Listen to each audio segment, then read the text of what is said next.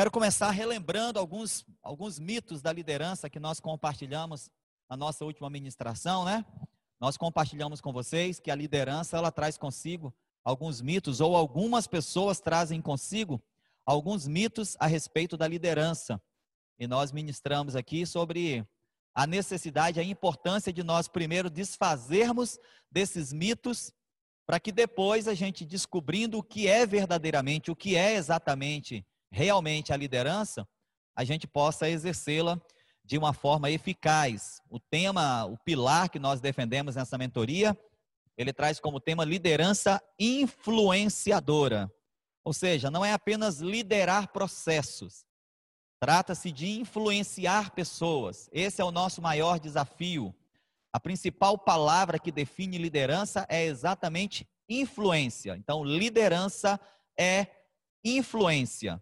Para isso, a gente precisa, né, desfazer esses mitos aí que nos acompanham há muito tempo. Eu tive a oportunidade de ter mentoria individual com algumas pessoas aí durante a semana e todos que nós pudemos ter sessões individuais, todos, de alguma forma, acreditavam em um, dois ou em todos os mitos que nós compartilhamos aqui na nossa última palestra. Né? Então, nós falamos sobre o mito do líder nato. Alguns pensam que líder já nasce líder. E nós descobrimos e conversamos e compartilhamos um material com você aí, em PDF, que nos mostra que ninguém nasce líder. Liderança não é resultado de alguém nascer assim. Liderança é desenvolvida. É claro que algumas pessoas elas nascem em alguns ambientes é, familiares, né, que vão ajudar ou atrapalhar o desenvolvimento dessa liderança. Mas por que, que é importante nós entendermos que não existe líder nato? Porque quando nós entendemos que liderança é desenvolvida, nós compreendemos que qualquer pessoa, se quiser, pode ser um líder. Pastor, todos vão ser líderes? Não, claro que não. Mas todos podem ser líderes. Então, essa é uma diferença básica. Nós somos pastores de uma igreja em células. E nós partimos do princípio que todos podem ser líderes de célula. Aí você me pergunta, pastor, mas todo mundo na igreja vai liderar uma célula? Não. Quem faz parte da central aí está comigo sabe muito bem que nem todos na central lideram uma célula. Mas todos que quiserem liderar uma célula têm essa possibilidade. Por quê? Porque não existe líder nato. O que existe é pessoas que nascem com certas características, certas habilidades vão sendo desenvolvidas, certos ambientes familiares vão propiciando ou atrapalhando o desenvolvimento da liderança. Mas o certo é que todos aqueles que quiserem podem desenvolver a sua liderança. Isso não é só para a igreja, isso é na empresa. A gente chega na empresa e tem aqueles que se acham vítimas da circunstância e acham que tem pessoas que nasceram para ser donos de empresa, outros nasceram para ser gerentes, outros nasceram para ser supervisores, outros nasceram para ser funcionários, outros nascerem para ser pau mandado, como diz no popular, né? Então aquela pessoa entra lá numa função que de repente ela tem que é, obedecer é, comandos e seguir regras, e ela pensa assim: eu nunca vou chegar à função de liderança nessa empresa, eu nunca vou ser um supervisor, eu nunca vou ser um gerente, porque Fulano que está lá, ele nasceu para isso. Eu nasci para ser um pau mandado, eu nasci para ser um auxiliar, eu nasci só para trabalhar como empregado mesmo, né? eu nasci para isso. Fulano nasceu em berço de ouro. Então a gente tem essa ideia equivocada que líderes nascem líderes, mas a verdade é que a liderança ela é desenvolvida, né? É, personalidade é outro mito. A gente acha que alguns tipos de personalidade podem ser líderes, ou pessoas com alguns tipos de personalidade podem ser líderes. Pessoas com outros tipos de personalidades nunca podem ser líderes. E aí nós falamos aqui acerca da timidez, por exemplo. Pessoas com personalidades mais retraídas é, acabam acreditando equivocadamente que elas nunca poderão liderar nada e nem ninguém. E nós descobrimos aqui que, na verdade, algumas características da nossa personalidade, elas podem contribuir ou atrapalhar no exercício da liderança. Mas nós descobrimos que personalidade não define quem vai ser líder e quem não vai ser. Então, se você tem uma personalidade ou traços de personalidade que dificultam no exercício da liderança, já existem recursos, já existem ferramentas, inclusive aqui no nosso programa de mentoria já foi amplamente discutido e apresentado essas ferramentas que ajudam você, inclusive, a trabalhar os seus traços de personalidade para que no exercício da liderança você seja mais eficaz. Renilson, você está aí, filho? Renilson, eu queria que você ligasse o seu microfone e nesse momento agora eu queria que você compartilhasse conosco, se possível, aquela experiência que você compartilhou comigo, né? Porque você falou muito assim, puxa, pastor, quando você falou lá sobre liderança, que as pessoas não nascem líderes, mas que liderança é desenvolvida, que alguns traços de personalidade podem até dificultar, mas não impedem o exercício da liderança. Eu me, me identifiquei muito com aquilo, porque eu realmente achava que eu nunca seria um líder e que eu nunca teria coragem de aceitar alguns desafios. E eu acabei entrando num emprego que eu fui quase que forçado a romper os meus limites, romper as minhas limitações e liderar ali, influenciar no ambiente que eu estava e liderar alguns processos que eu achava que eu nunca seria capaz. E eu separei um tempinho aqui da minha palestra, Renilson, para você compartilhar conosco aqui, com esse grupo, a experiência que você compartilhou comigo no particular. Pode ser? Não foi combinado, não, mas eu quero te dar essa oportunidade. Pode. É.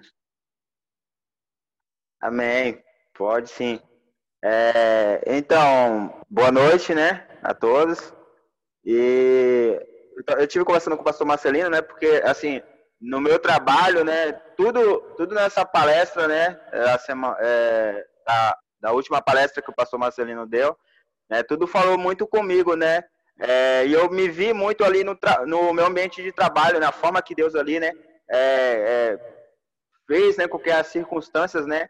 É, se movendo ali, né? Para mim, para mim, assim, é, sair dessa caixinha, né? De ah não, sou tímido, ah não, sou, é, eu não sou, nasci para isso, né? quem sou eu para poder estar tá num, num é, assumindo um cargo desse, né? E lá no trabalho, né, eu é, cheguei lá, um, um, certo dia ele me chamou, né, ele me convidou para tá, é, assumindo a responsabilidade da obra lá para ele, né, tomar conta de, de... Agora mesmo tem oito pessoas lá, nove pessoas, e trabalhando, né, e aí ele me chamou para tomar conta de, disso, e assim, me, foi lá, me chamou e eu, eu cheguei lá para poder é, ter esse contato, saber como seria, né?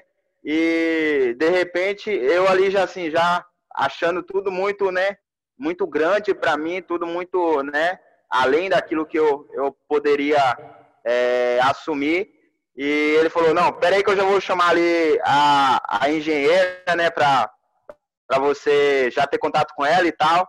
E eu tava lá, né, com bermuda, de bermuda, é, sandália é, de dedo. Eu fui lá, assim, só para bater um papo com ele no dia. E aí, com pouco, ele me ligou, é, ligou pra engenheira, a engenheira chega, né, olha, veio ali na, é, do lado do meu patrão, né, ele bem mais forte, né, alto e tal. E eu, né, magricela, baixo, é, baixo, né, comparado à altura dele. E aí ela, ele na hora que ela, ele ligou para ela, falou, né, ó, eu quero que você venha aqui porque o Renilson tá aqui. A, a pessoa que vai ser a minha segunda voz aqui, é, ele tá aqui, eu preciso te apresentar ele e tal. Naquela hora, aí que eu assim, nossa, que responsabilidade eu vou assumir aqui, né? Aí com pouco chega a engenheira, quando ela olha, tipo assim, esse daí que é o Renilson, sabe? É, aquele olhar, né? Aí, assim, e eu, eu me achando totalmente incapaz, né? E, e aí Deus, né, é, em muitas, logo no começo mesmo que eu comecei lá a estar tá tomando essa responsabilidade, né, para ele, é, foi criando, é, foi surgindo muitas, muito, muitas demandas, né, muitos problemas, né, que é, eles não estavam conseguindo resolver e de repente o Espírito Santo ali me dava uma luz e e eu conseguia resolver aqueles problemas e, E aí só foi mais criando confiança, mais é, neles, em mim, e também eu em mim mesmo, né? E que e entendendo que o Senhor estava comigo naquela situação, né? Então, realmente foi em diversas formas. É, essa palestra falou muito comigo, né? Porque é, não só nisso, né? Na área, né? É, é, espiritual também, né? Em, em, muitas coisas que às vezes a gente não se acha capaz, não, né? A gente entende isso.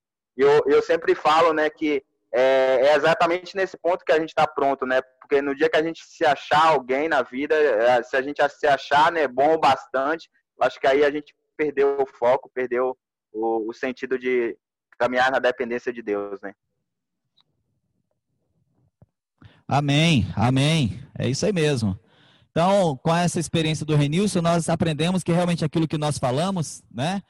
Que líder não nasce líder, ele se desenvolve, que não, não tem traços de personalidade que define a liderança. Alguns traços de personalidade podem ajudar, outros atrapalhar, mas tudo isso pode ser desenvolvido através de mentoria, através de acompanhamento profissional. Já existem profissionais no mercado, áreas da psicologia, que são direcionadas especialmente para o desenvolvimento do potencial humano.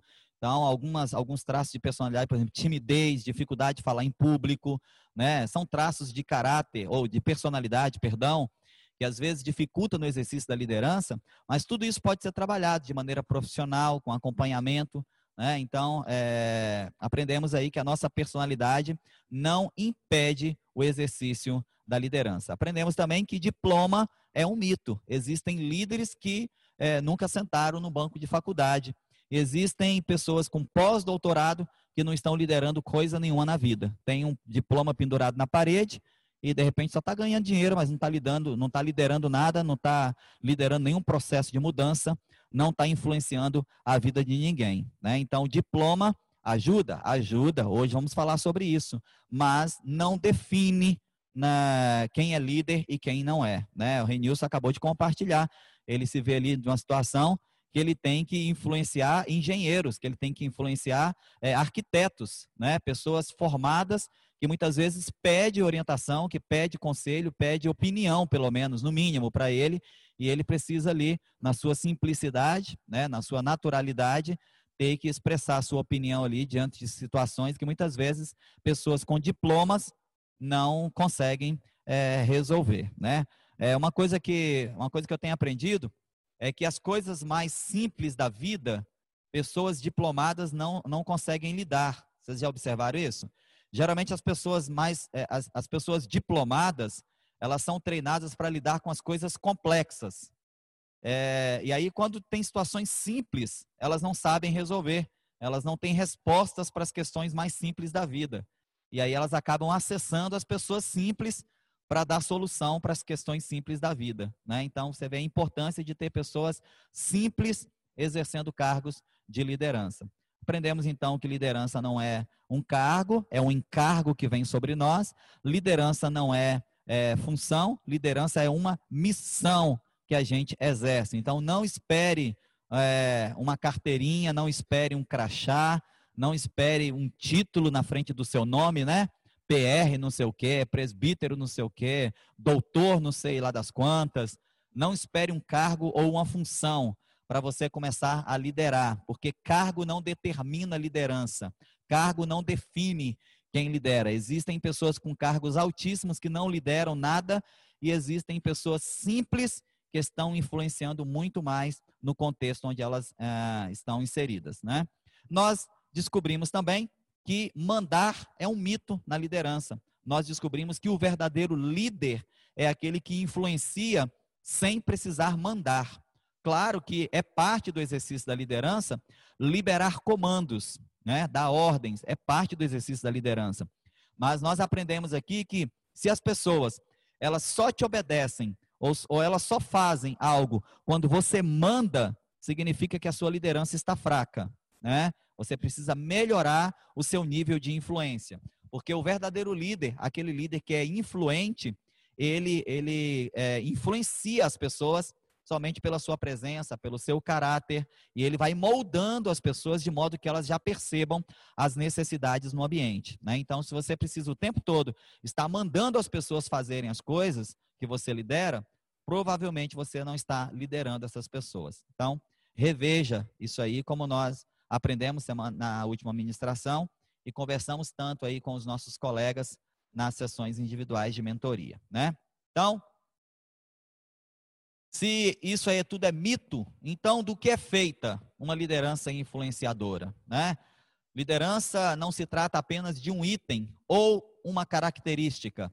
Liderança é formada pelas peças de um quebra-cabeça que precisa ser montado para que finalmente uma imagem total seja revelada. Então nós descobrimos que a liderança, ela não é uma peça única. Liderança não é uma característica única, não é apenas uma característica ou uma marca ou um item que vai definir a liderança. A gente usa algumas palavras para definir liderança, uma delas é influência. Mas a liderança mesmo, a liderança eficaz, a liderança de resultados, a liderança influenciadora, ela não tem apenas uma marca, ela tem várias marcas que juntas formam uma liderança eficaz. Nós estamos chamando essas marcas de peças de um quebra-cabeça.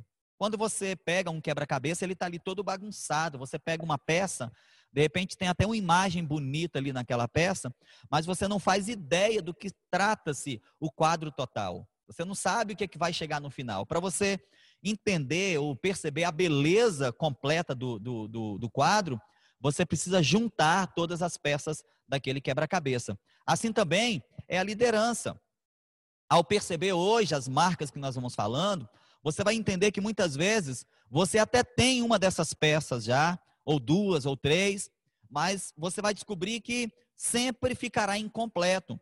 E de repente, pela falta de todas as peças, você não consegue comunicar completamente aquilo que você gostaria de comunicar enquanto líder seja na igreja, seja na empresa, seja na família, aonde você estiver inserido no exercício da liderança. Então, você precisa compreender, e é o que nós queremos comunicar nessa noite. A liderança, ela é formada por peças de um quebra-cabeça, que precisam ser ajuntados, compreendidos e reunidos, para só então, no final, nós termos a imagem que nós tanto desejamos, né? Essa imagem total, revelada daquilo que nós chamamos de liderança. Qual é a primeira peça desse quebra-cabeça que eu quero compartilhar com vocês? A primeira peça do quebra-cabeça chamada chamado liderança é decisão.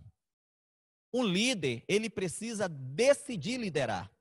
A decisão, ela é parte do processo de liderança, ela é o primeiro passo da liderança.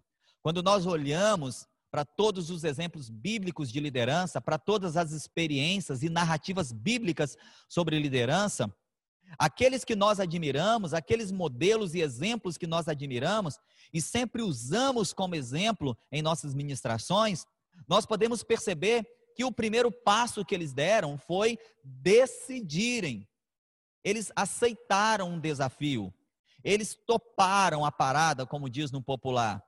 Olha como nós colocamos aí, toda liderança que ela é imposta, forçada ou é fruto de manipulação de terceiros, e esses terceiros aí você pode é, colocar seu pai, sua mãe, um amigo, um colega de trabalho, né? Às vezes a gente percebe muitas vezes no ambiente coletivo que as pessoas elas gostam, elas querem nos influenciar, elas querem nos inspirar, elas querem nos encorajar muitas vezes, e aí elas dizem: não, você tem jeito para ser pastor, não, você nasceu para isso. Nossa, fulano, você, você tem que fazer aquilo. E às vezes percebe muitas vezes que algumas pessoas exercem uma liderança, é uma liderança imposta, é uma liderança forçada, é uma liderança muitas vezes fruto da manipulação de terceiros. Não é uma liderança fruto de uma decisão pessoal. E aí a gente logo percebe a diferença. Se você coloca lado a lado um líder que decidiu no seu coração liderar e um líder que está liderando meramente por causa da manipulação de outras pessoas ou por causa da influência de outras pessoas sobre ele, você vai perceber que esse líder que decidiu liderar, ele vai decolar, ele vai voar alto, ele vai ser muito mais eficaz do que esse outro que está liderando meramente por uma forçação de barra ou muitas vezes por uma manipulação de pessoas que estão ao seu redor. Então, quando nós olhamos, por exemplo, para José, ele aceitou todo o processo que ele, que ele passou, ele, ele decidiu em seu coração né, liderar aquele processo de transformação ali do Egito e depois liderar toda a sua família na vinda deles para o Egito. Quando nós olhamos para Josué, Deus o chama, primeiro Deus o coloca ao lado de Moisés para ser estagiário. E ali, sendo estagiário de Moisés, ele já começa a perceber os desafios da liderança. Josué, ele era unha em carne com Moisés. A Bíblia diz que quando Moisés entra, entrava na tenda da presença para ter uma reunião particular com Deus, Josué também entrava. E a Bíblia, inclusive, menciona que algumas vezes Moisés saía da tenda, voltava para o arraial para resolver problemas com o povo, e Josué permanecia lá dentro da tenda por entender a necessidade de crescer também no seu relacionamento com Deus e não apenas crescer no relacionamento com a comunidade que ele iria liderar mais tarde. Então, a partir do momento que, que Josué começa a se relacionar com Moisés ali, ele já começa a perceber o quê? Começa a perceber a alegria de liderar, mas ele começa a perceber também os desafios da liderança. E aí, quando Moisés morre, está lá relatado em Josué capítulo 1, Deus olha para Josué e diz para ele: Olha, Josué, agora está contigo, vai nessa tua força, né? Agora, Josué não foi obrigado. Deus não amarrou as mãos de Josué. Deus não acorrentou Josué e diz assim: você vai à força, você vai na marra, você é obrigado a substituir Moisés. Não. Deus, ele encoraja, ele inspira, ele chama. E aí, quando a pessoa diz sim, então ele qualifica e ele capacita essa pessoa. Foi assim com, com Gideão também. Você conhece a história. Gideão, ele não foi obrigado a liderar aquele exército de 300 soldados apenas. Ele sabia os desafios, ele conhecia as suas próprias limitações. Quando o anjo do Senhor se apresenta a ele, ele diz: Olha, eu sou o menor da minha casa, a minha casa é a menor da tribo, e a nossa tribo é a mais fraquinha que tem em todo Israel. Então, ele conhecia as suas limitações. Deus não colocou um algema em Gideão e diz assim: É você e não tem mais ninguém. Não. O anjo do Senhor, ele, ele encoraja, ele anima, ele inspira, né? Ele incentiva a Gideão a liderar aquele processo de libertação, mas ele não é obrigado, ele poderia dizer não. Assim como você também pode dizer não, é um direito seu dizer não para Deus. Eu não te aconselho fazer isso, porque Deus não perde nunca, Deus não perde para ninguém. Eu não te aconselho, mas você não é obrigado a dizer sim para todo desafio que Deus colocar né, em suas mãos. Nós fazemos isso por uma decisão. Quando ah, Moisés foi chamado, ele aceitou o desafio. Quando Abraão foi chamado a ser o pai da fé, ele decidiu quando Noé foi chamado para construir a arca e mudar a história da sua geração, ele aceitou, ele decidiu fazer a diferença no seu tempo. Quando Davi foi chamado para para pastorear o povo de Israel, assumindo o trono depois do governo atrapalhado de Saul, ele aceitou isso. Deus não o obrigou, ele aceitou. Houve uma decisão no coração dele. Quando eu aceitei o chamado pastoral, Deus não me colocou numa cela e diz: olha, se você não aceitar o chamado pastoral, eu vou manter você preso aí por toda a eternidade, né? E aí muitas vezes a gente tem, é, num, num certo ambiente é, religioso, uma ideia assim de que se a gente não aceitar é, um desafio que Deus dá para a gente, se a gente não aceitar um ministério que Deus coloca em nossas mãos, aí tem aquele que diz assim: ó, Deus vai pesar a mão sobre você. Ah, você não aceitou ser líder do ministério tal, não? Olha, você pode vigiar, meu irmão, porque Deus vai pesar a mão sobre a sua família. Olha, você tem filhos, Deus vai pesar a mão sobre os seus filhos, sabe? Então, queridos, esses são pensamentos equivocados. Sabe, Deus não nos obriga a nada. Se lá há 15 anos, quase 16 anos atrás, quando ele me chamou para o ministério pastoral, se eu quisesse dizer não, era não. Hoje eu continuaria sendo um programador de computadores, né? Ou de repente uma outra área que eu estaria trabalhando, mas assim, normal eu perderia um grande privilégio, uma grande alegria que hoje eu tenho de ser um pastor de ovelhas, de liderar aquilo que é a maior organização que existe na face da terra, que é a Igreja de Jesus. Mas eu não fui obrigado a isso. Eu não sou pastor porque eu não tinha outra coisa para fazer. Eu não sou pastor porque Deus amarrou as minhas mãos e disse: agora você vai na marra. Eu não sou pastor porque Deus começou a atacar a minha família até que eu dissesse sim para Ele. Não. Eu sou pastor porque eu decidi no meu coração liderar um rebanho que Deus estava colocando em minhas mãos. Então, isso é muito importante nós entendermos, porque essa é uma peça que forma esse quebra-cabeça chamado liderança. Liderança é uma decisão. Deus não obriga ninguém a nada. Ele chama. Se a resposta for positiva, então ele qualifica. E se a resposta for negativa, pastor, o que, que acontece? Deixa eu te falar, meu irmão. A fila anda. Você tem exemplos na Bíblia de pessoas que poderiam ter sido usados por Deus de uma forma maravilhosa. E eles, infelizmente, não entenderam o processo, abriram mão do chamado de Deus e a fila andou. Outras pessoas exerceram o lugar que Deus havia é, colocado nas mãos deles. Então, assim, você entender que Deus não vai te obrigar, mas Ele também não vai parar a obra dele se você disser não. Ele vai encontrar alguém com a decisão no coração de liderar e que está disposto a fazer a vontade dele, e ele vai qualificar esta pessoa. Eu espero que essa pessoa seja você. Eu espero de coração que você nunca diga não a um desafio que Deus colocar em suas mãos. Eu espero de coração que você nunca rejeite uma proposta do Senhor, porque saiba, querido, que junto com a proposta do Senhor vem os frutos, sabe? Toda proposta de Deus traz consigo benefícios maravilhosos. Olha, eu não tenho nem palavras para dizer sobre a alegria do meu coração de um dia ter decidido dizer sim para Deus e aceitar o chamado que ele tinha para minha vida.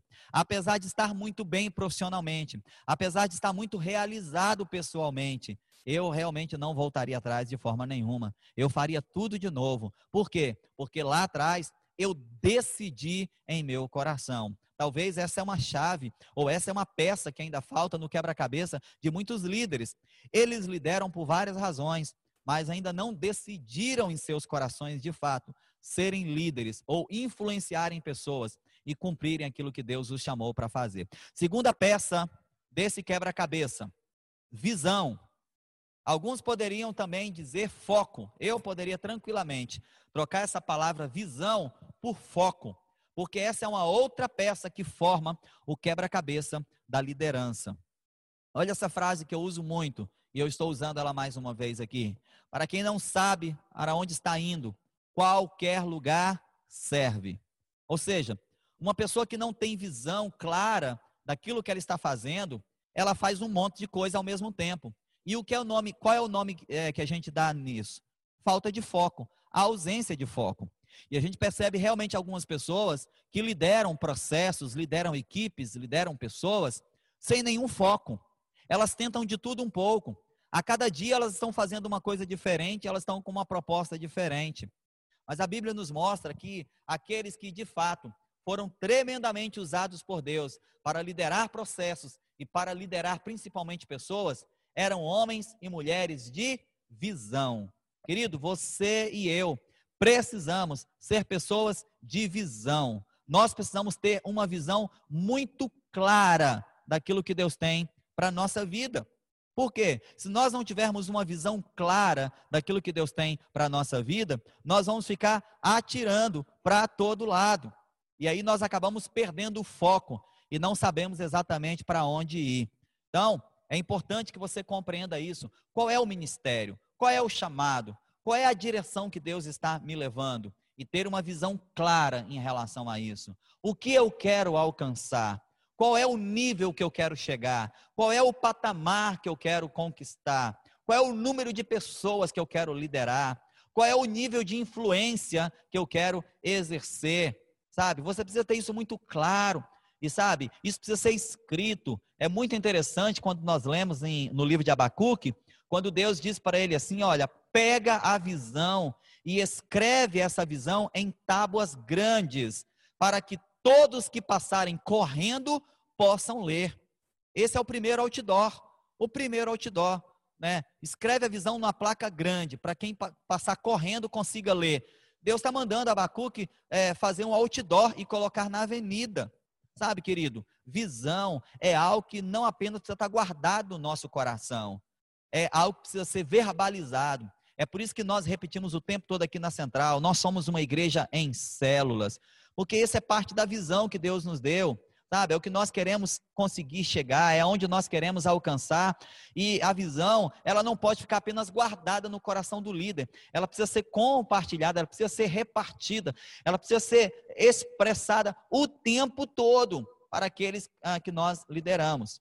Então, a visão é uma peça fundamental para montar o quebra-cabeça da liderança. Se você não tem visão, as pessoas que caminham com você serão tão cegas quanto você. Se você atira para tudo quanto é lado e, e, e gasta sua munição dessa maneira, você acaba não acertando o alvo e acaba não chegando ao lugar específico que Deus já construiu para você. Mas visão não se trata apenas de um lugar a chegar. Visão se trata também de um padrão a ser seguido. E o nosso padrão, o nosso modelo, ele já existe é Jesus. Então, quando nós falamos de ter uma visão clara, nós não estamos falando apenas de saber aonde você quer chegar. Nós estamos falando também sobre como chegar lá. Nós estamos falando também das estratégias que você vai usar para alcançar o seu objetivo. Tudo isso tem a ver com visão, querido. E quando nós temos um padrão, quando nós temos um modelo, tudo se torna muito mais fácil. Quando você tem um desenho, um mapa, é muito mais fácil você chegar num lugar. Agora, quando você não tem um mapa, quando você não tem um desenho, quando você não tem uma referência do lugar onde você quer chegar, é quase que impossível chegar lá. Você vai dar muita volta, você vai gastar muito combustível. Você vai ter que dar, é, é, de repente, é, trocar de carro várias vezes para chegar num lugar que, de repente, com um único carro você chegaria. Então, eu quero compartilhar isso com você nessa noite, falando sobre visão e foco. Que visão não se trata apenas de saber aonde chegar, se trata também de compreender como eu vou chegar lá, quais são as estratégias, quais são os métodos, quais são os caminhos sabe? Que eu preciso pegar, quais são as práticas, quais são as atitudes, quais são as decisões que eu tenho que tomar, quem são as pessoas que eu preciso agregar comigo para chegar neste lugar. Sabe, querido, tudo isso é parte dessa peça do quebra-cabeça chamada visão. A Bíblia diz que pela falta de visão ou profecia, o povo perece. E a gente tem percebido realmente muitos irmãos em Cristo, muitas igrejas, muitos ministérios perecendo, porque às vezes tem estrutura, às vezes tem até muita gente, mas falta direção, falta visão, né? E sem visão, realmente o povo acaba perecendo. Quem é o nosso modelo a ser seguido? Quem é o nosso exemplo a ser mirado? É Jesus. Nele nós já temos todas as estratégias, todos os, os modelos que nós precisamos para sermos realmente prósperos, vitoriosos e abençoados no exercício da liderança. A peça número 3 do quebra-cabeça chamado liderança. Para você montar esse quebra-cabeça chamado liderança, existe uma outra peça importantíssima, sabe? Não pode faltar. Um quebra-cabeça, se faltar uma peça, não está completo. Você precisa encontrar aquela peça ali. E sabe, é, eu quando era criança, eu ia na casa dos meus primos e eles, é, eu tinha uma, uma família, né, uma tia minha, ele, os meus primos gostavam muito de quebra-cabeça, brincava com vários quebra-cabeça e um dos meus primos morava nos Estados Unidos e sempre que ele vinha de lá para cá, ele trazia vários quebra-cabeças ah, norte-americanos, daqueles assim de 5 mil peças, 10 mil peças sabe? E eu ficava ali é, encantado com aquele quadro enorme, mas com aquelas milhares de pecinhas, que você olhava uma delas, você não, não fazia ideia do que se tratava.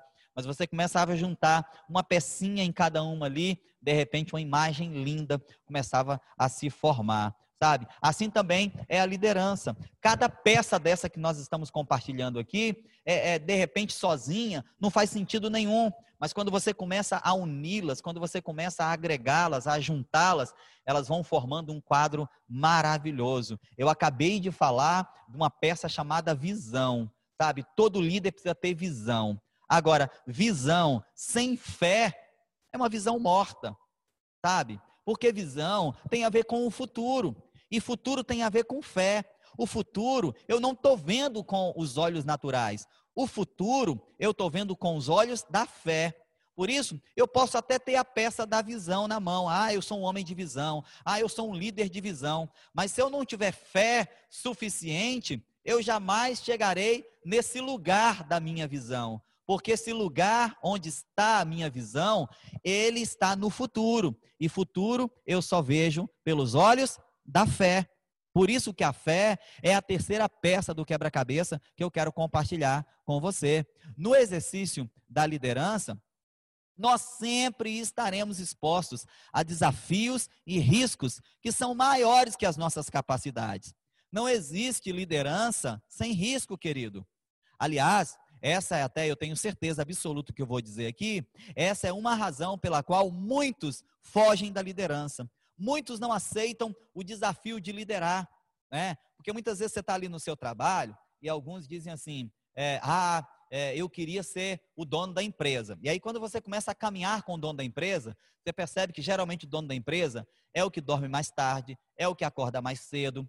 É, o dono da empresa, ele tem que ter dinheiro no final do mês para pagar salário, para pagar as contas da empresa. O empregado não, o empregado trabalha, faz suas obrigações, no final do mês, mal ou bem, vendeu ou não a empresa, o salário dele tem que estar lá na conta. A lei obriga o patrão a depositar o salário na conta. Então, é, quando algumas pessoas dizem assim, ah, é, meu sonho é ser profissional liberal, é trabalhar para mim mesmo, eu logo digo assim, olha, a primeira coisa que você tem que fazer é caminhar um tempo junto com alguém que trabalha para si mesmo. Você tem que caminhar um tempo com alguém que é autônomo. Você precisa caminhar um tempo com um profissional liberal. Por quê? Trabalhar como empregado, é, de repente, não é a melhor das, das, das possibilidades mas você faz ali o seu trabalho, no final do mês o salário está na conta. Se atrasar, mal ou bem, o patrão é obrigado a pagar o salário para você atrasado, né? É, agora, o profissional liberal, o autônomo, né? Aquele que, como diz no popular, assim, trabalha para si mesmo, ele tem que se virar. Ele tem que trabalhar de madrugada, ele tem que acordar cedo, e se tiver que varar a noite trabalhando, ele faz isso. O empregado não, ele tem horário de entrar e horário de sair. Então, muitas vezes as pessoas, elas querem os benefícios da liderança, elas querem os benefícios né, é, da autonomia, mas elas não, não pensam nas obrigações, nas responsabilidades e nos compromissos que essa liderança e que essa autonomia vai lhe impor. E aí, quando alguns pensam nisso, eles retrocedem, né? Ah, não, eu, eu, eu conheço um, um irmão, até eu tenho um sonho de ser empresário né? Eu tenho um sonho de ser um empresário, mas eu tenho um amigo aí que é empresário, o cara não dorme, o cara tem tanta preocupação, o cara tem tanta coisa para resolver, sabe que é melhor ficar quietinho aqui atrás da minha mesinha aqui, apertando o botão, né? E atendendo o telefone, e no final do mês o dinheiro está na minha conta e está tudo bem resolvido. Por quê? Porque para você liderar processos, para você estar à frente, né? Para você estar na, na vanguarda e não na retaguarda, você sempre enfrentará o quê? Desafios. São riscos. Liderar é enfrentar riscos. Liderar é enfrentar desafios que sempre serão maiores que as nossas capacidades. Olha, eu, como pastor de uma igreja, estou o tempo todo enfrentando desafios que são muito maiores do que as minhas capacidades. Mas aí, o que, que eu preciso entender? Eu preciso entender que é parte do exercício da liderança. E aí, queridos, algo muito importante que eu quero compartilhar com vocês é isso aí, ó. Se nós não tivermos fé suficiente para enfrentar os riscos da liderança, ninguém se arriscará a ser liderado por nós. Muitas vezes, nós queremos que as pessoas se arrisquem a serem liderados por nós, mas nós não estamos dispostos a correr os riscos da liderança. Então, aí não vale, aí eu acabo não influenciando. Muitas vezes eu percebo que a minha simples decisão de me expor a alguns riscos do ministério pastoral faz com que algumas pessoas sejam agregados ao rebanho que eu pastoreio. Eu já cansei de ouvir pessoas dizer para mim assim, pastor, é, eu só estou nessa igreja porque eu observo a sua coragem, eu observo a sua capacidade de enfrentar desafios, de enfrentar situações. Eu já tive motivos para sair daqui, eu já tive motivos para ir para outra igreja. Tem várias igrejas perto da minha casa. Eu já me mudei para longe e, e, e tem igrejas lá perto, mas eu continuo aqui porque a sua coragem, porque a sua decisão de enfrentar desafios, de enfrentar riscos para ver o crescimento da igreja me inspira demais. Então, queridos, se você não se arriscar no exercício da liderança, dificilmente você terá pessoas dispostas a se arriscarem para te seguir. E aí, para correr riscos e enfrentar desafios, o pastor André tem nos ensinado aqui de uma maneira tão maravilhosa que é necessário pôr em prática o quê?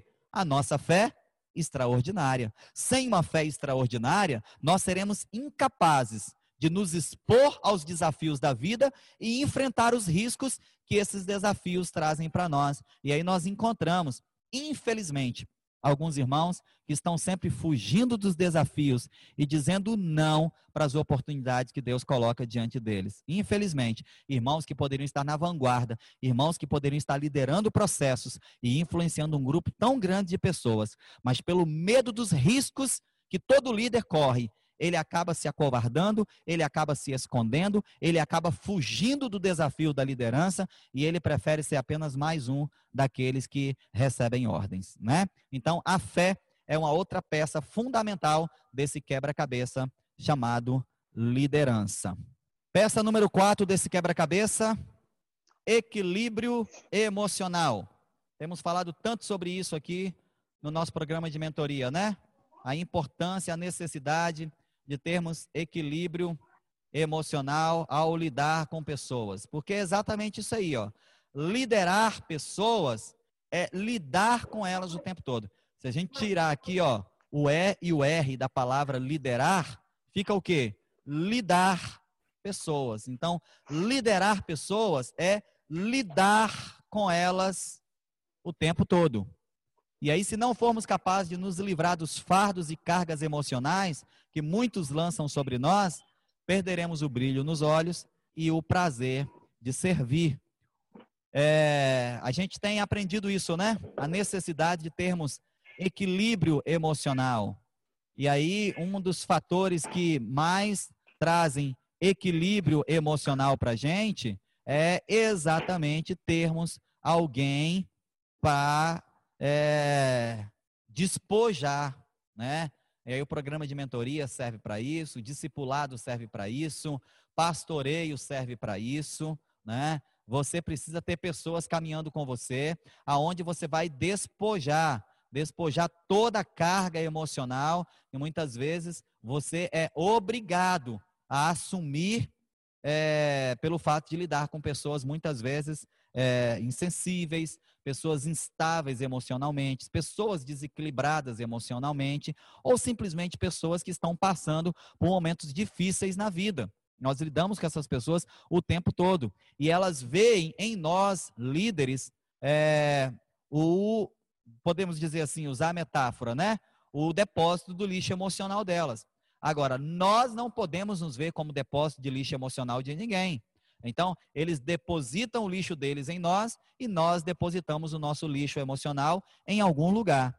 Então, todo líder, ele acaba sendo visto como a lixeira emocional de alguém. Por isso que todo líder tem que ter também a sua lixeira emocional. Nós recebemos os fardos e nós despojamos os fardos em algum lugar. Sabe? Se você não tem isso, você vai acumulando os fardos, você vai acumulando a carga, você vai acumulando o lixo emocional que lançam sobre você e você acaba infectado, você acaba contaminado com esse lixo. E qual o problema? É que muitas vezes você vai lançar depois esse lixo sobre alguém que não tem nada a ver com a crise que você está enfrentando, né? Então, toda liderança eficaz, ela é marcada por inteligência emocional, ela é marcada por equilíbrio emocional. Por isso que todo líder, ele precisa sim de mentoria, ele precisa de acompanhamento, todo líder precisa de aconselhamento, todo líder precisa ser liderado, todo líder precisa de pastoreio, todo líder, se, se possível for, sempre é, é, deveria buscar ferramentas de terapia para é, se equilibrar emocionalmente. Nós estamos o tempo todo expostos a tanta coisa ruim, expostos a tantas palavras pesadas que lançam sobre nós, a tanta cobrança que vem sobre nós o tempo todo. Se nós não tivermos um lugar para despojar isso, queridos, acontece o que está aí na tela para você. Ó. Nós perdemos o brilho, sabe? Aquela vontade, aquela decisão que nós tomamos lá atrás com os olhos brilhando, isso vai apagando o prazer de servir as pessoas, a gente vai perdendo. Agora, se nós temos um lugar aonde despojar o lixo emocional que muitas vezes é lançado sobre nós, se nós temos um lugar para livrar dos fardos que estão sobre os nossos ombros, nós estaremos sempre com a nossa fé renovada, estaremos sempre com o nosso coração leve, estaremos sempre com a nossa alma leve, estaremos sempre, sabe, com prazer em servir as pessoas, e isso faz toda a diferença, porque as pessoas, elas percebem quando nós estamos liderando por prazer ou quando nós estamos liderando por mera obrigação, sabe? E eu coloquei uma frase aí que, sabe, tem marcado muito o meu coração, e eu tenho pensado muito nisso. É, diz assim: um líder que não se ofende é uma semente para a unidade. Querido, deixa eu te falar uma coisa. Às vezes, a gente acha que o nosso grande alvo deve ser a capacidade de perdoar. Eu tenho certeza que a maioria de vocês aqui é, talvez pensa isso.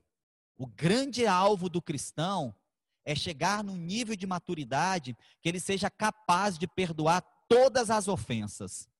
Mas deixa eu te falar uma coisa, deixa eu desmontar aqui um outro paradigma.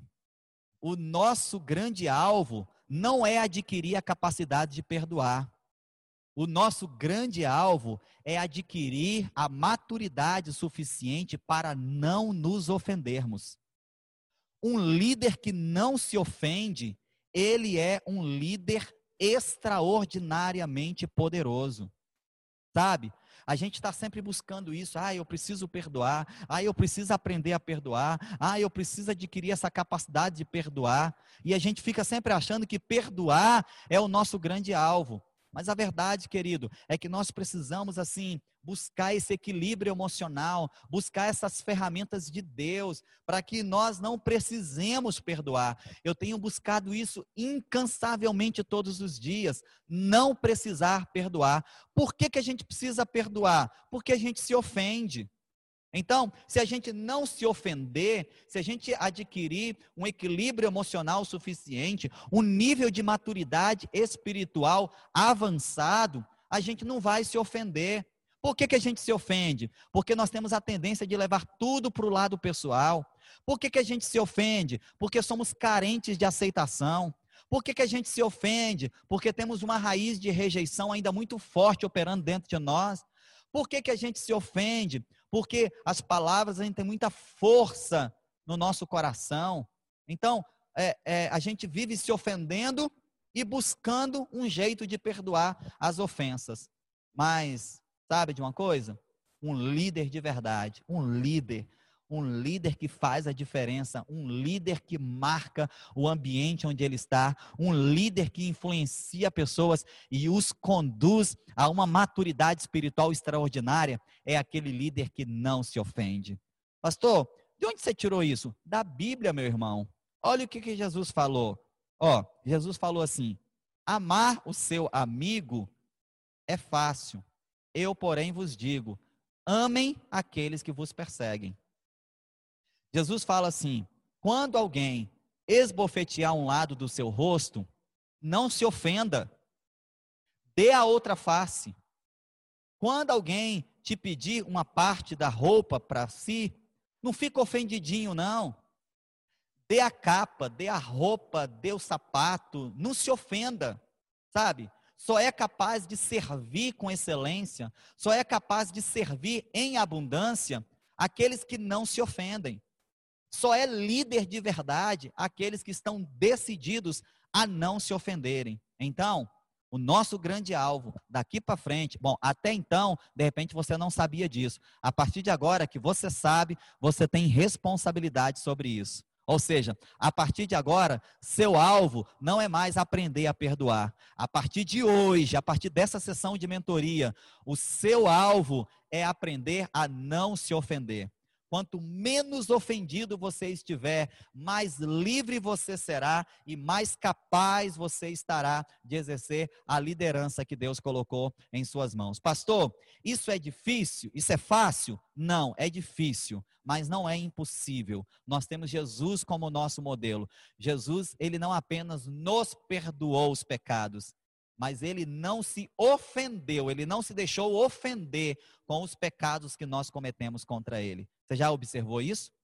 Se Jesus se ofendesse com os pecados que nós cometemos contra ele, ele nem aqui desceria. Por que, que Jesus foi capaz de descer e morrer na cruz, perdoando os nossos pecados? Porque antecipadamente ele decidiu não se ofender. Por que, que Jesus formou aquele grupo de discípulos tão distintos? Porque ele decidiu não se ofender. Por que, que ele foi até o final da sua missão?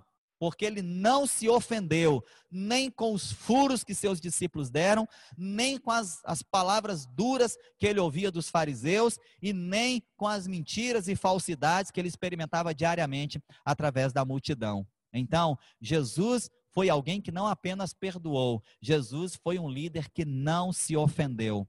E eu quero encorajar você a desenvolver um nível de equilíbrio emocional, um nível tal de inteligência emocional, de modo que você não se ofenda. Não se ofendendo, você não precisa gastar energia perdoando ninguém. Louvado seja o nome do Senhor Jesus, porque perdoar dá muito trabalho, né, gente? Perdoar gasta uma energia emocional muito grande. Para não gastar energia perdoando, você gasta essa energia não se ofendendo.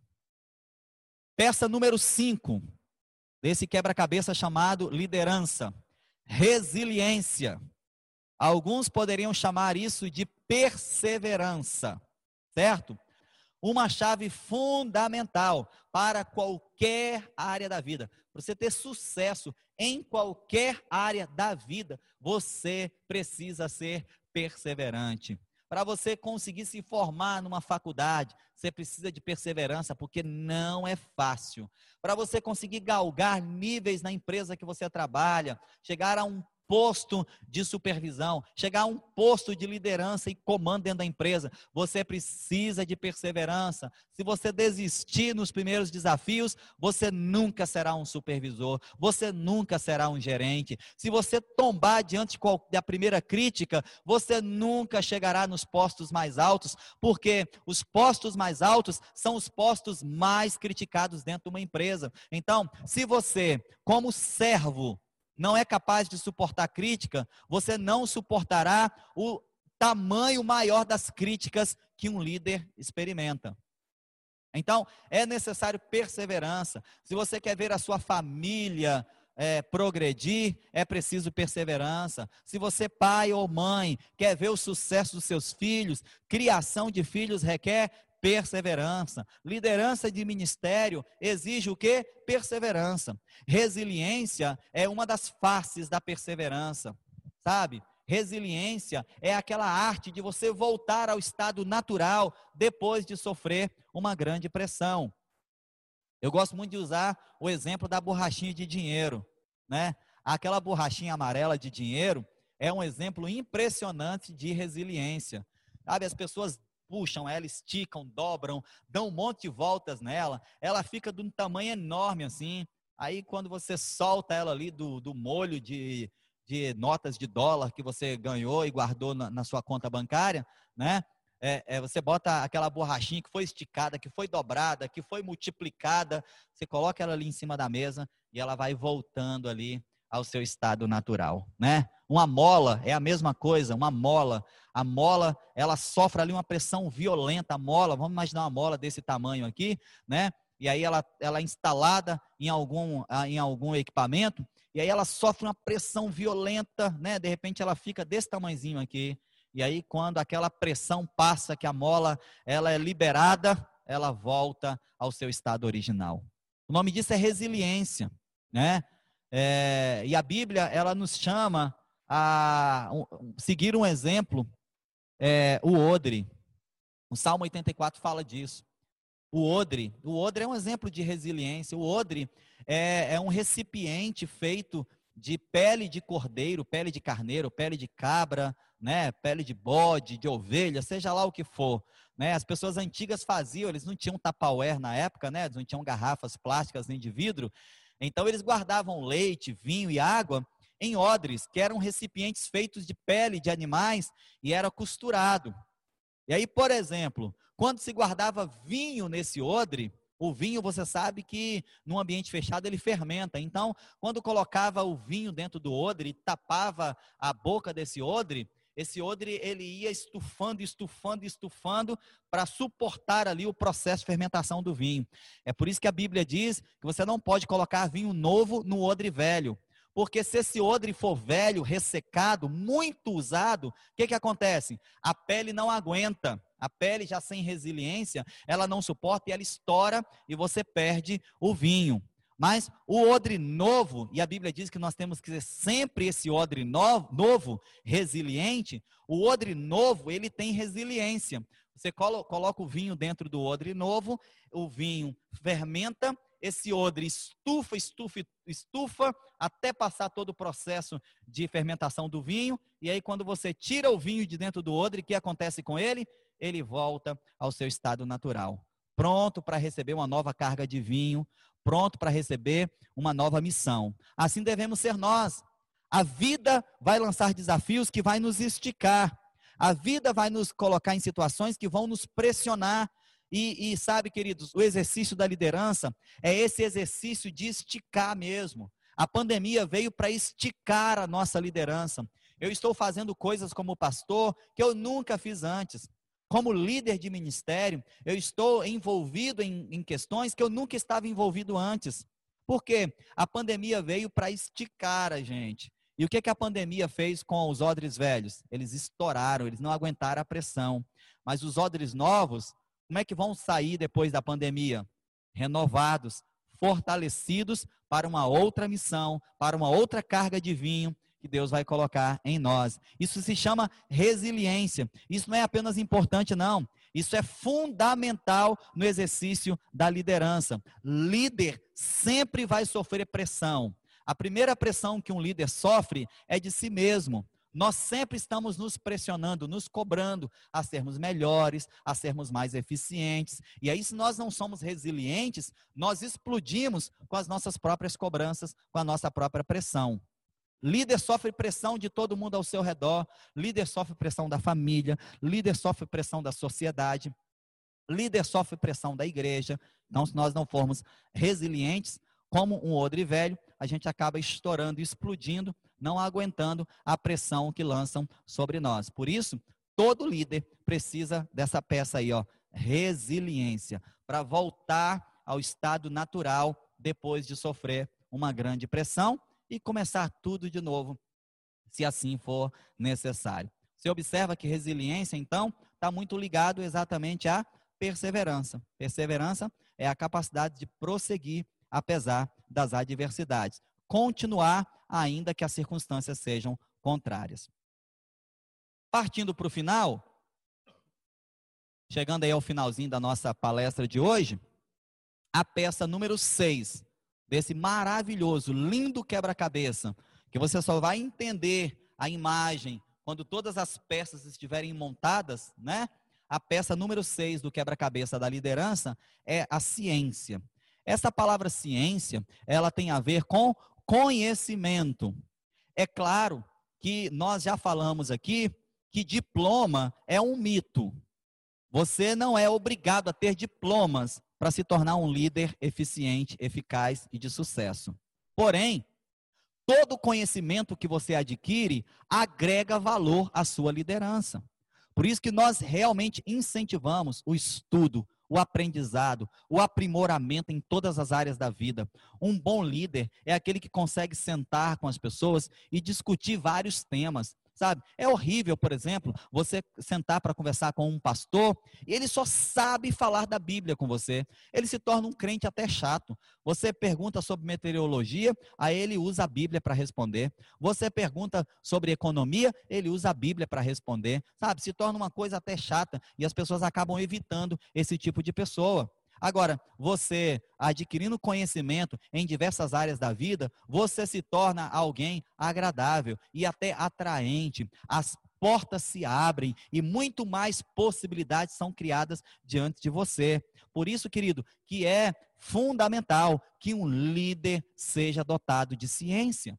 Ciência é conhecimento, é estudo, é leitura. Você precisa estudar aquilo que você está fazendo. Você precisa conhecer aquilo com a qual você se envolveu. E aí, se você está envolvido com pessoas no exercício da liderança, você precisa estudar sobre pessoas. Você não tem que ser um expert em psicologia. Você não precisa ser pós-doutorado em psicanálise. Você não precisa ter antropologia, sabe, no seu currículo. Mas você precisa estudar as pessoas. Você precisa compreender como elas funcionam.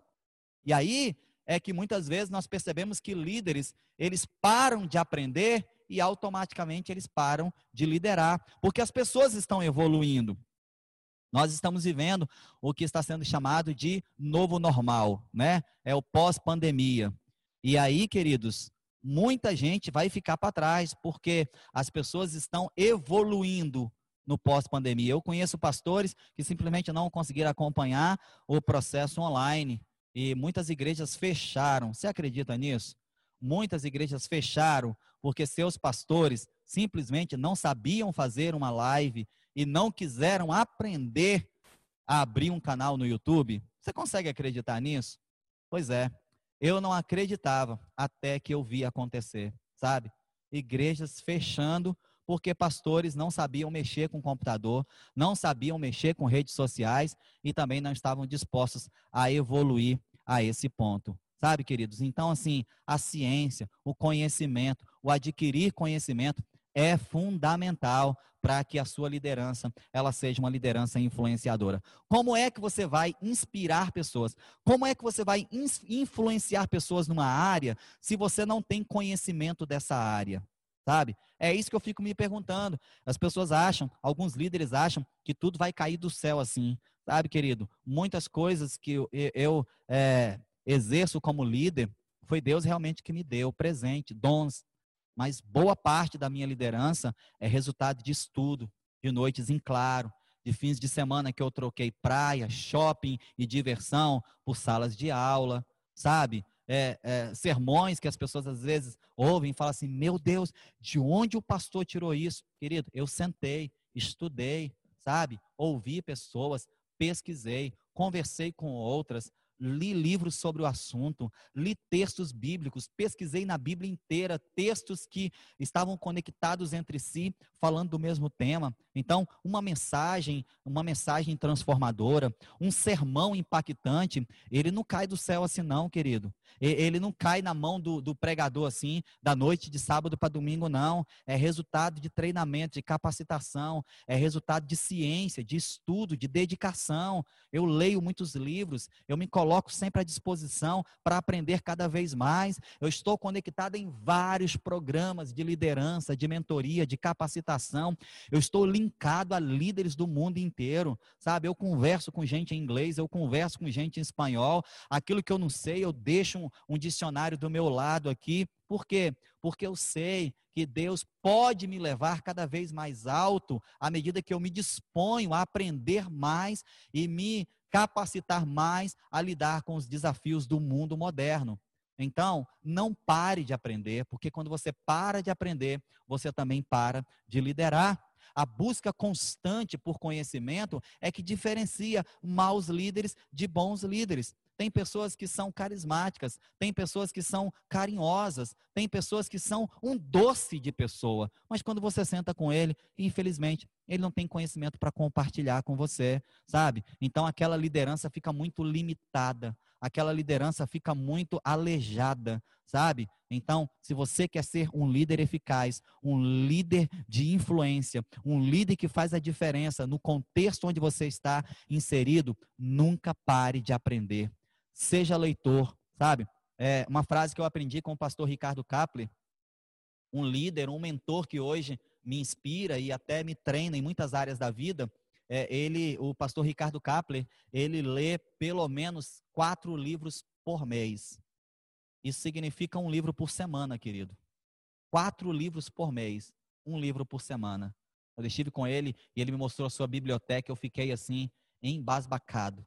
Trouxe alguns livros de presente e ele tem me inspirado a mergulhar na leitura como fonte de conhecimento. E ele diz o seguinte: ele diz uma frase muito interessante que ele diz o seguinte: nem todo leitor será um líder, mas todo líder precisa ser um leitor.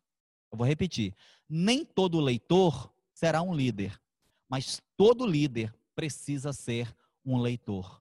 Você precisa ler, você precisa aprender, você precisa estudar, você tem que ler jornal, você tem que ler revista, você tem que ler a Bíblia principalmente, você precisa ler livros, você precisa ler, estudar as pessoas, conversar com elas, para que a sua liderança se torne cada vez mais influente no meio onde você vive. Quem nada aprende, nada pode ensinar, né? Ou seja, quem não senta para aprender, não tem o direito de se levantar para ensinar. Guarda isso no seu coração.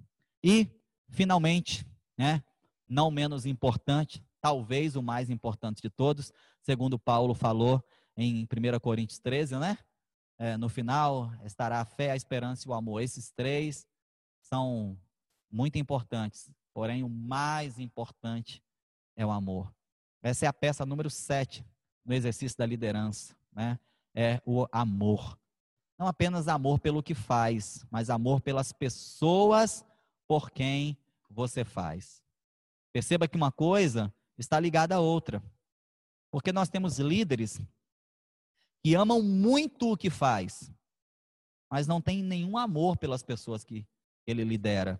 E aí ele acaba matando pessoas para salvar processos. Por outro lado, nós temos líderes que amam muito as pessoas que ele lidera e não ama nada aquilo que faz. Qual o problema? Ele se torna refém das pessoas que ele lidera. Então, você percebe que é um processo conjunto. Você precisa amar aquilo que você faz e amar as pessoas para quem você faz. Não é apenas amar a liderança, é amar seus liderados. E não é apenas também amar seus liderados, é amar liderar essas pessoas, sabe? E a gente tem aprendido sobre isso aqui na Central sobre o modelo perfeito de amor, que é a, a vacina que vai curar a doença que infectou o mundo, né? E nós temos aprendido que o modelo perfeito de amor é o amor ágape, ou seja, é o amor de Deus pelo homem. Por quê? Porque no amor de Deus pelo homem não há falhas. No amor de Deus pelo homem, não, você não vai encontrar imperfeições. Talvez você diga, poxa, meu pastor me ama tanto. Mas se você procurar bem, você vai encontrar ali uma imperfeição. Poxa, é, eu tenho certeza que eu sou amado pela minha esposa. E eu posso dizer isso aqui para vocês, eu não tenho dúvida nenhuma que eu sou amado demais pela minha esposa. Mas se eu procurar bem, eu vou encontrar falhinhas ali nesse amor. Eu vou encontrar imperfeições nesse amor. Porque é, isso é, é nato, da natureza humana, é parte da natureza humana. Falha e imperfeição é uma condição da natureza humana. Agora, o amor de Deus por nós, ele é perfeito. E aí é o nosso grande desafio. Por quê? Porque o nosso desafio é amar as pessoas como Deus nos ama. O nosso desafio é amar a igreja como Deus nos ama. É amar os nossos liderados como Deus nos ama. É amar as pessoas que Ele deu para a gente cuidar exatamente da mesma maneira que Deus cuida de nós. Você já pensou nisso? Que você deveria dar às pessoas, no mínimo, aquilo que Deus te deu. O problema é que nós temos um conceito, né, e aí um padrão que é muito humanista e que aí a gente acaba dando às pessoas na medida que elas dão a nós. O problema é que isso vai criando uma relação desgastante, porque em algum momento ela vai falhar conosco.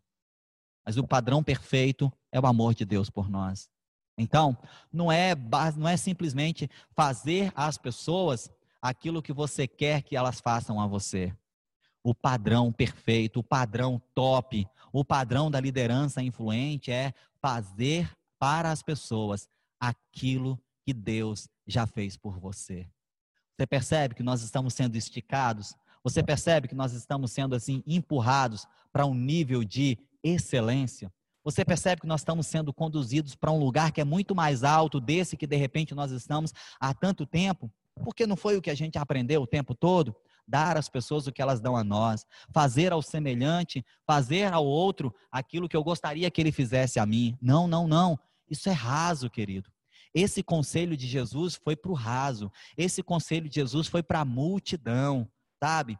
Para nós que queremos ser instrumentos poderosamente usados pelo Senhor, o nível é mais alto, a montanha é muito mais alta do que essa.